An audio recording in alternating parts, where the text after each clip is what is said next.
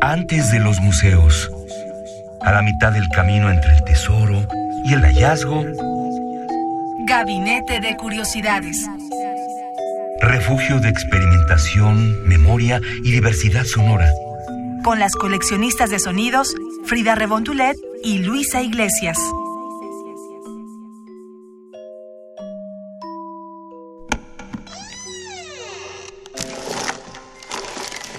Experimentación sonora.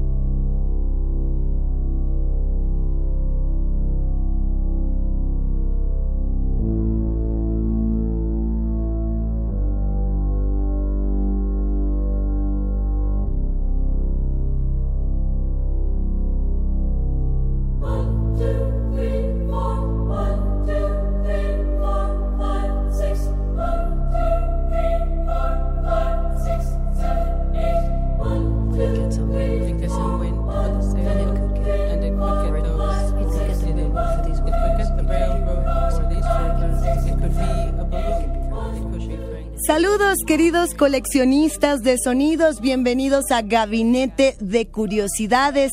Una semana más con ruidos extraños, con grietas sonoras, con resquicios distintos para explorar las curiosidades que nos ofrecen los distintos archivos de sonido. Bueno, mi nombre es Luisa Iglesias y estoy muy contenta porque me he encontrado con algo que espero disfruten. Para los que lo conozcan, seguro estarán felices de volver a escucharlo. Para los que no, venga la oportunidad de acercarse al trabajo de Philip Glass. Philip Glass es muy conocido, no es una sorpresa que exista un trabajo como esto. Lo, lo que es muy curioso es qué trabajo hemos elegido el día de hoy. Eh, nada más por puntualizar, hablamos un poco de, de Philip Glass, nada más y nada menos que este compositor estadounidense de música minimalista, que bueno, pues como ustedes sabrán, asiste desde muy joven a la escuela de música Juilliard y bueno, pues más adelante es muy reconocido por lo que hace también para, para bandas sonoras de películas, para distintos trabajos sonoros, es un emblema de la música experimental, también un poco eh, un emblema de esta música minimalista, de música de experimentación. Eh, ahora bien, Einstein en la playa. ¿Qué es esto de Einstein en la playa? Yo nada más les comento que es una ópera que se estrena el 25 de julio de 1976 en el Festival Avignon en Francia.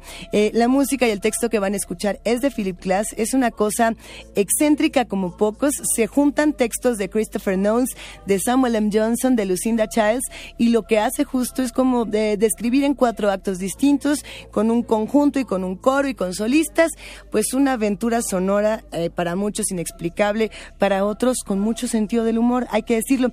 Un poco el argumento que, que representa esto es inconexo y esa es parte de, de la delicia de esta ópera que bueno pues se forma por nueve escenas cada una de 20 minutos separadas por eh, knee plays así es lo que lo que Philip Glass marca como separadores ahora bien está la estructura digamos tradicional de la ópera pero deconstruida por, por Philip Glass. Yo quiero que escuchemos, disfrutemos y aquellos que estén, digamos, gozando de esta pieza, escríbanos. Estamos en arroba gabinete C. Vámonos.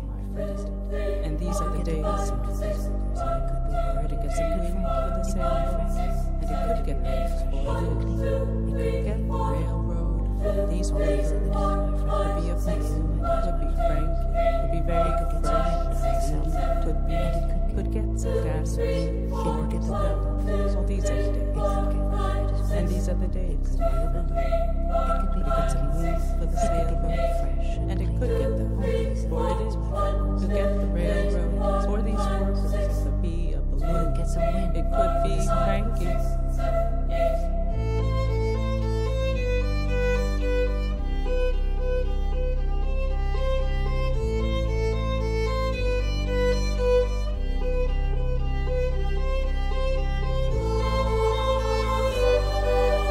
day with its cares and perplexities is ended, and the night is now upon us. The night should be a time of peace and tranquility. a time to relax and be calm. We have need of a soothing story to banish the disturbing thoughts of the day, to set at rest our troubled minds, and put at ease our ruffled spirits. And what sort of story shall we hear? Ah, it will be a familiar story. A story that is so very, very old, and yet it is so. It is the old, old story of love. Two lovers sat on a park bench. Gabinete de Curiosidades. Somos coleccionistas de sonidos. There was silence between them. So profound was their love for each other, they needed no words to express it. And so they sat in silence on a park bench with their bodies touching, holding hands in the moonlight. Finally, she spoke. Do you love me, John? she asked. You know I love you, darling, he replied. I love you more than tongue can tell. You are the light of my life, my sun, moon, and stars. You are my everything. Without you, I have no reason for being. Again, there was silence as the two lovers sat on a park bench, their bodies touching, holding hands in the moonlight. Once more, she spoke. How much do you love me, John? she asked. He answered, How much do I love you? Count the stars in the sky. Measure the waters of the ocean with a teaspoon. Number the grains of sand on the seashore. Impossible, you say? Bueno, aquí está un poco del trabajo de Philip Glass en esta suerte de biografía que hace de Einstein, de Albert Einstein. Y es curioso porque justamente él estaba reflexionando un poco qué era lo que quería hacer con este trabajo. Eh, se debatía en cómo crear una ópera sobre un personaje y por ahí le recomendaban hacer una biografía sonora de Charlie Chaplin o de Adolfo Hitler, lo cual eh, para Philip Glass era algo que pues definitivamente no iba a ser, así que decide eh, que Albert Einstein es digamos la mejor opción para, para este trabajo y bueno pues una vez que se estrena en Francia con el Philip Glass Ensemble, con este ensamble de, de Philip Glass, comienza a representarse en distintas partes de- del mundo. Digamos, primero recorre Francia, está en, en Aviñón, en el Festival de Aviñón, luego se va por Hamburgo, se va por París, se va por Belgrado, Venecia, Bruselas, Rotterdam, es decir, empieza a recorrer el mundo hasta que llega al De Nueva York, donde, bueno, pues revienta una ópera como esta.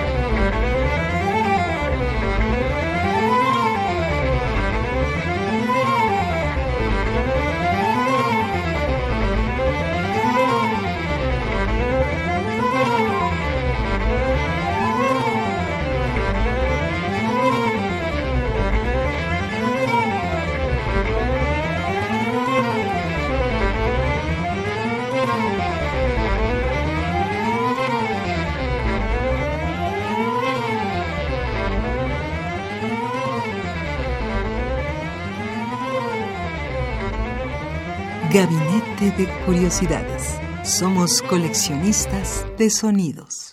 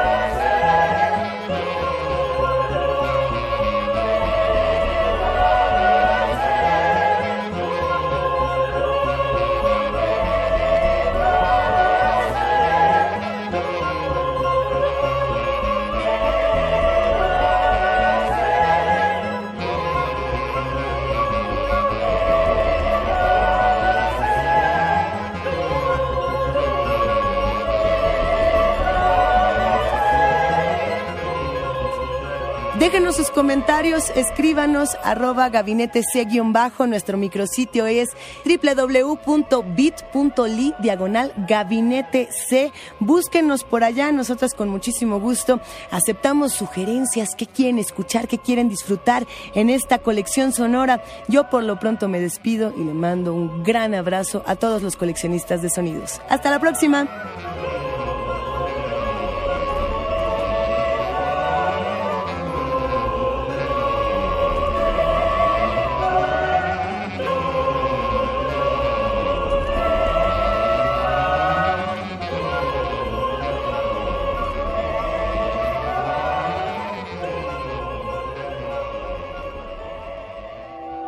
Radio UNAM presentó Gabinete de Curiosidades. Refugio de experimentación, memoria y diversidad sonora. Dispara tu curiosidad en la próxima emisión.